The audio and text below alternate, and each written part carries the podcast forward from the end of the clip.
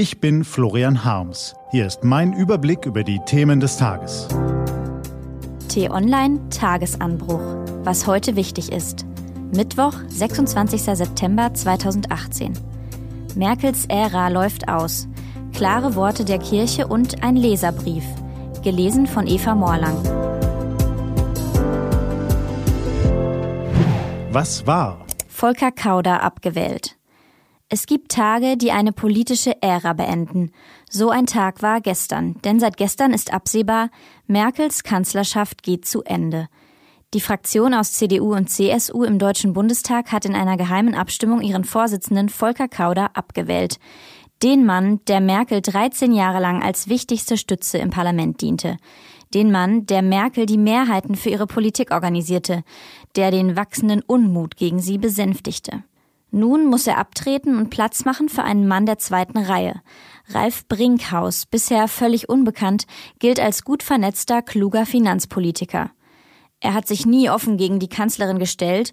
Seine Kandidatur kam geschmeidig, fast leise daher. Er machte es den Abgeordneten leicht, ihn zu wählen, nach dem Motto, mit dem Gerhard Schröder einst Kanzler Kohl ablöste, wenn ihr mich wählt, dann wird nicht alles anders, aber vieles besser. Das Votum der Abgeordneten ist mutig, es ist revolutionär. Die Parlamentarier stellen Kauder vom Platz und zeigen Merkel die dunkelgelbe Karte. Sie signalisieren ihr, deine Zeit geht zu Ende. Wir wollen uns jetzt für den Neuanfang aufstellen. Studie zu Missbrauchsfällen.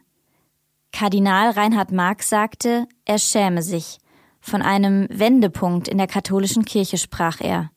Viele Menschen glauben uns nicht mehr und ich habe dafür Verständnis. Der Vorsitzende der Deutschen Bischofskonferenz fand klare Worte, als er gestern die Studie vorstellte zu dem Grauen, das mindestens 3677 Kinder und Jugendliche erlitten haben, in Wahrheit aber wohl noch viel, viel mehr. Auf den Kommentar dazu im gestrigen Tagesanbruch meldete sich ein Leser. Er sei selbst Priester und sei als Student und junger Priester von älteren Kollegen sexuell belästigt worden. Er sagt, als Priester seien einem die Hände gebunden, man habe keinen Arbeitsvertrag, man sei dem Bischof unterworfen, der einen jederzeit entlassen könne. Er schreibt, wenn ich meinen Dienst weiter ausüben will, und das tue ich trotzdem gerne, kann ich auch nur öffentlich über diese Missstände in der katholischen Kirche schweigen oder mich anonym äußern. Das Schuldeingeständnis unserer deutschen Bischöfe mag zwar echt sein, es kommt aber meines Erachtens nicht aus ehrlicher Überzeugung, sondern nur aufgrund öffentlichen Drucks. Die Öffentlichkeit sollte deshalb jetzt auch das Thema sexuelle Belästigung am Arbeitsplatz in kirchlichen Einrichtungen und Diensten angehen. Ich kann dazu nur sagen, Me Too. Das aus einer Zuschrift von einem Leser als Kommentar zum gestrigen Tagesanbruch. Was steht an? Auf t-online.de geht's heute auch um diese Themen. Das Bundeskabinett beschäftigt sich heute mit dem Jahresbericht zum Stand der deutschen Einheit. Anschließend nimmt die Kommission mit dem schönen Namen Gleichwertige Lebensverhältnisse ihre Arbeit auf. Sie soll Vorschläge erarbeiten, wie künftig Ressourcen und Möglichkeiten im ganzen Land gerecht verteilt werden können. Apropos Lebensverhältnisse. In Münster beginnt heute Abend der Deutsche Historikertag. Mehr als 500 Referenten halten Vorträge. Im Mittelpunkt steht das Thema gespaltene Gesellschaften.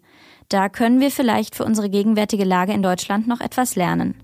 Das war der T-Online-Tagesanbruch vom 26. September 2018. Den Tagesanbruch zum Hören gibt's auch in der Podcast-App Ihrer Wahl zum Abonnieren. Ich wünsche Ihnen einen frohen Tag. Ihr Florian Harms.